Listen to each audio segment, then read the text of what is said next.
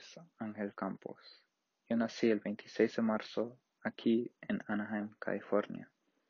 Empecé la primaria llamada John Marshall, que es una escuela local, pero también fui a una primaria en México por un tiempo. Yo estuve allá en México hasta el tercer año de primaria, ya que para ese tiempo ya había regresado para continuar mis estudios aquí en Anaheim una vez más. Yo he vivido en el mismo apartamento todo el tiempo en Anaheim con mis tres hermanos mayores, mi cuñada, mi mamá y desde hace poco mi sobrina. Mis hermanos, al igual que mi mamá, provienen de Morelos, México, pero han vivido en Anaheim por más de 20 años. Yo creo que es importante preservar la historia de una familia para que siempre sepa uno de dónde viene y de nunca olvidar sus raíces y cómo llegó a ser como es hoy. Yo pienso que si uno sabe sus raíces y si uno sabe de dónde proviene, siempre podrá ser humilde y nunca le faltaría el respeto a gente como ellos o ellas. Mantener la historia y preservarla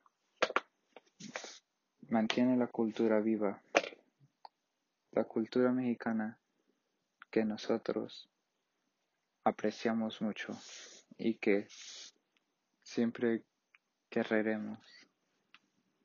No se puede olvidar la cultura, porque si eso pasa, no tendríamos nada en que recordar para nuestras vidas. Hoy es el lunes 14 de octubre y este es el comienzo de mi entrevista con Luis Blanco en nuestro apartamento en Anaheim, California. Yo me llamo Ángel Campos y yo seré el entrevistador. Yo soy el hermano menor de Luis y la entrevista será sobre la jornada hacia los Estados Unidos y su adaptación. Entonces, ¿cómo era tu vida en México? Pues era difícil. La vida en México es muy difícil. Es la parte de la familia estaba aquí y parte estaba allá. Y mi madre estaba aquí contigo y con Ricky. Y los otros tres estamos allá. ¿En dónde era donde vivías? Ah, se llama Catlipa, Morelos, México. Mm, ¿Y es muy diferente aquí? Ah, muy diferente. Aquí ustedes tienen muchas oportunidades. Ustedes de chicos tienen muchas oportunidades que allá no les dan. Mm, pues, ¿a los cuántos años llegaste aquí a Anaheim? A los 19. ¿Y tú sientes que ya estás adaptado aquí o ya te sientes cómodo aquí? Yo sí. sí, está muy cómodo aquí, pero hay que trabajar duro. Hay que hacer las cosas más al doble de lo que la, es la gente de aquí. Tenemos que trabajar más duro. Y muchas veces sin quejarnos. ¿Y por qué decidiste venirte tú? Pues porque mi madre se había venido antes que nosotros, cuando ella se separó de mi papá. Y a mi mamá le tocó trabajar para sacarnos a los cuatro que éramos en ese tiempo adelante. Ella sola se tuvo que venir y Ricky estaba muy chiquito y se lo trajo de bebé.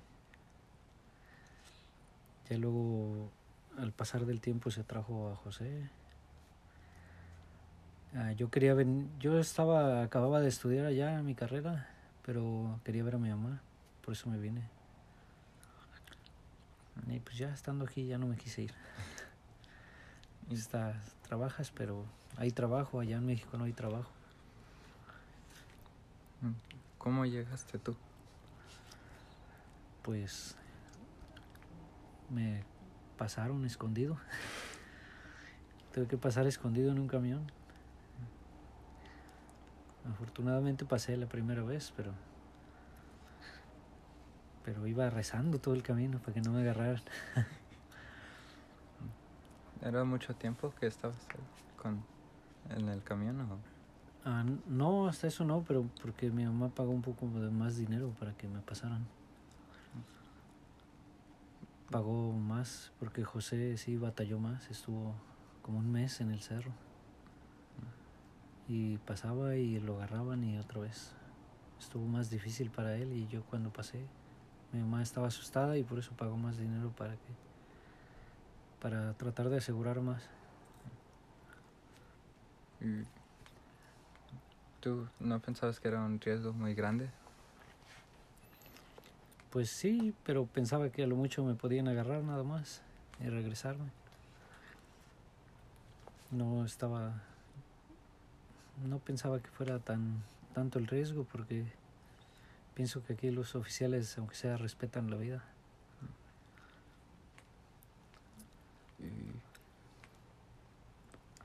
Si hubieras continuado a estudiar allá en México, ¿qué, qué crees que harías ahorita? Pues de hecho yo salí en una carrera de, de mantenimiento industrial, hacíamos piezas y piezas para la industria, y hacíamos mantenimiento de las maquinarias, lo mismo que estudió mi hermano Juan. Y pues yo había agarrado un, carra- un trabajito, pero saliendo de la escuela, pero nomás casi me daban lo de los puros pasajes, no, no querían aumentar. Y pues eh, para nada más estar trabajando y lo del puro pasaje del camión no, no alcanza para las comidas, no alcanza. Aquí de perdida comes bien, ah, te vistes bien, es la verdad. O sea, tienes tu trabajo, le echas ganas y te alcanza para vestir, comer, comer muy bien comparado con lo que come uno allá. Ya si llegas a comer carne, si no te va bien, no comes carne o comes una vez al mes carne y aquí puedes comer seguido carne ah, y lo que tú quieras pues, pero echándole ganas. Entonces, si estás feliz o contento de que estés aquí, de donde puedas tener más oportunidad de tener una vida mejor. Sí, estoy contento en una parte, pero en otra parte me quedé triste porque se quedó mi familia, mi papá, mi, hermano. Y yo quería estar con ellos. Y yo siempre estaba, yo siempre pensaba que cuando regresara iba a pasarme un tiempo con mi papá. Y siempre pensaba que cuando regresara iba a estar con Juan. Y, y ya, ya Dios se los llevó y es difícil. Uno estando aquí, uno no piensa que pueden pasar esas cosas, pero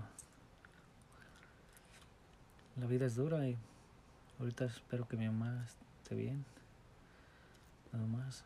Y ustedes estén bien, porque ahora yo, yo soy el más grande de ustedes y prácticamente estoy más, tengo que ser como un ejemplo para ustedes y no sé, no soy un buen ejemplo.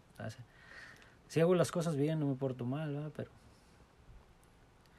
tal vez no soy un ejemplo muy grande.